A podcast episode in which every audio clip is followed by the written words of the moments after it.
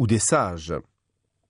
Quand le judaïsme, à partir du troisième et du deuxième siècle avant notre ère, puis le christianisme, peu après sa naissance, dès le premier et le deuxième siècle après Jésus-Christ, rencontrèrent l'hellénisme et la tradition grecque, ils adoptèrent, comme l'ensemble du monde gréco-romain, les résultats de la science grecque en mathématiques, en médecine, en astronomie. En particulier, au second siècle de notre ère, ils firent leur, le système des mouvements planétaires de Ptolémée, mort en 170 après Jésus-Christ, système remarquable, bien qu'il garde la Terre au centre de sa description du cosmos. Galien, mort vers 200 après Jésus-Christ, devint de son côté la référence en médecine. Autrement dit, le conflit n'était pas entre science et religion, mais était d'abord interreligieux entre paganisme professant le polythéisme et le monothéisme, ou entre monothéisme au pluriel, judaïsme et christianisme. Plus tard, la science grecque, détruite et dispersée avec l'effondrement de l'Empire romain, incendie partiel de la bibliothèque d'Alexandrie en 269, laquelle subira encore le vandalisme d'émeutiers fanatisés contre le paganisme en 415, fut redécouverte et prolongée du IXe au XIIe siècle par la science arabe.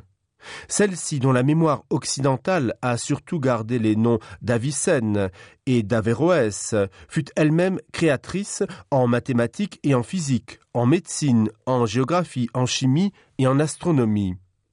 Rappelons cependant une fois encore que ces savants, ces scientifiques, étaient aussi et même surtout des hommes de religion, des musulmans théologiens et mystiques, et qu'il n'y avait donc pas de conflit entre science et foi. Sauf un médecin rationaliste iranien comme Al-Razi, mort vers 930, qui ne croyait pas au miracle. Et aussi que les mêmes pouvaient pratiquer assidûment l'astrologie et l'alchimie, considérés comme des savoirs équivalents, sinon supérieurs aux autres. Alors que l'âge d'or de l'islam se terminait, au XIIe siècle, les textes d'Aristote en arabe revinrent en Occident pour être traduits en latin.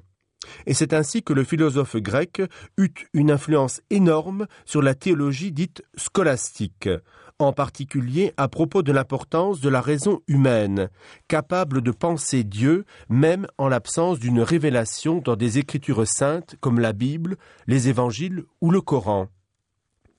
En 1686, dans les entretiens sur la pluralité des mondes de Fontenelle, un mondain raconte de façon plaisante, sous le ciel étoilé, l'astronomie moderne à sa compagne, je cite.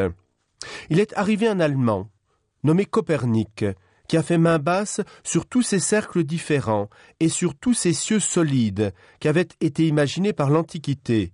Il détruit les uns, il met les autres en pièces.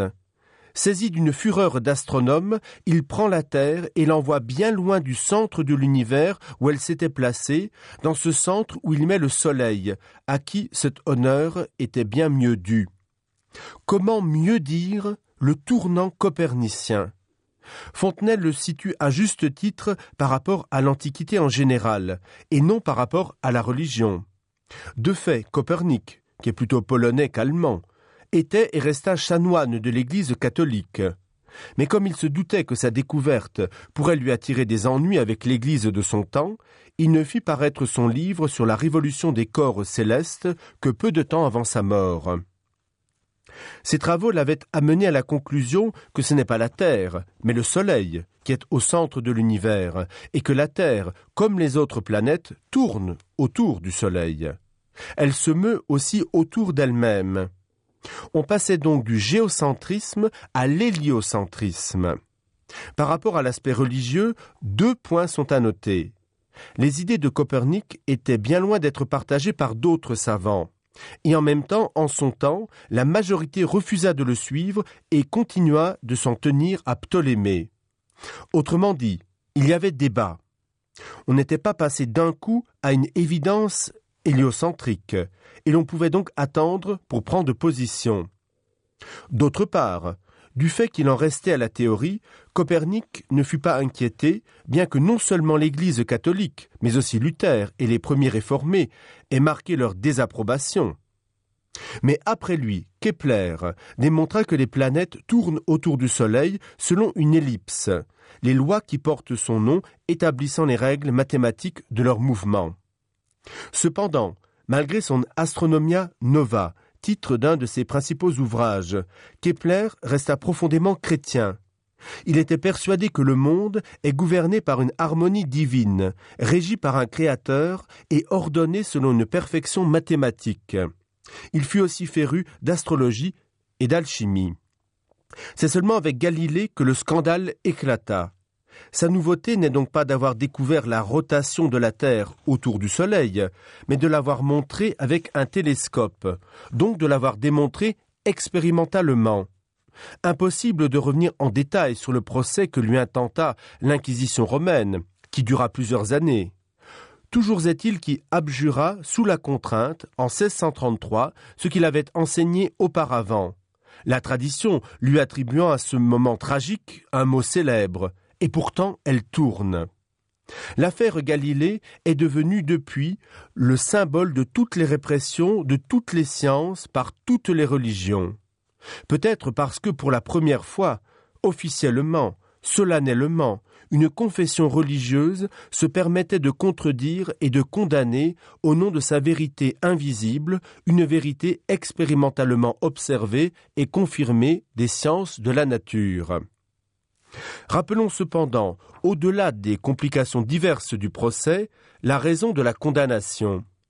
La thèse héliocentrique mettait en danger, croyait-on, la vérité des récits bibliques, d'orientation géocentrique, ou interprétée comme telle. Interprétée, car il n'y a à ce sujet aucune affirmation formelle dans la Bible, ni un passage quelconque demandant de croire à ce modèle-là et non à un autre. En réalité, cette crainte reposait elle-même sur une idée préalable fausse, un malentendu fondamental à propos de la Bible. Elle n'est pas un livre avec des révélations scientifiques sur quelque objet que ce soit, l'univers, la vie, la sexualité. Un tel peut y voir la révélation de Dieu dans l'histoire humaine, tel autre une somme de récits grotesques et contradictoires entre eux. Un troisième un chef-d'œuvre littéraire de l'humanité.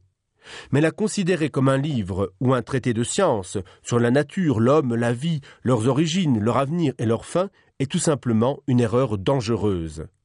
Et pourtant, cette erreur et cette tentation n'ont cessé de ressurgir jusqu'à nos jours.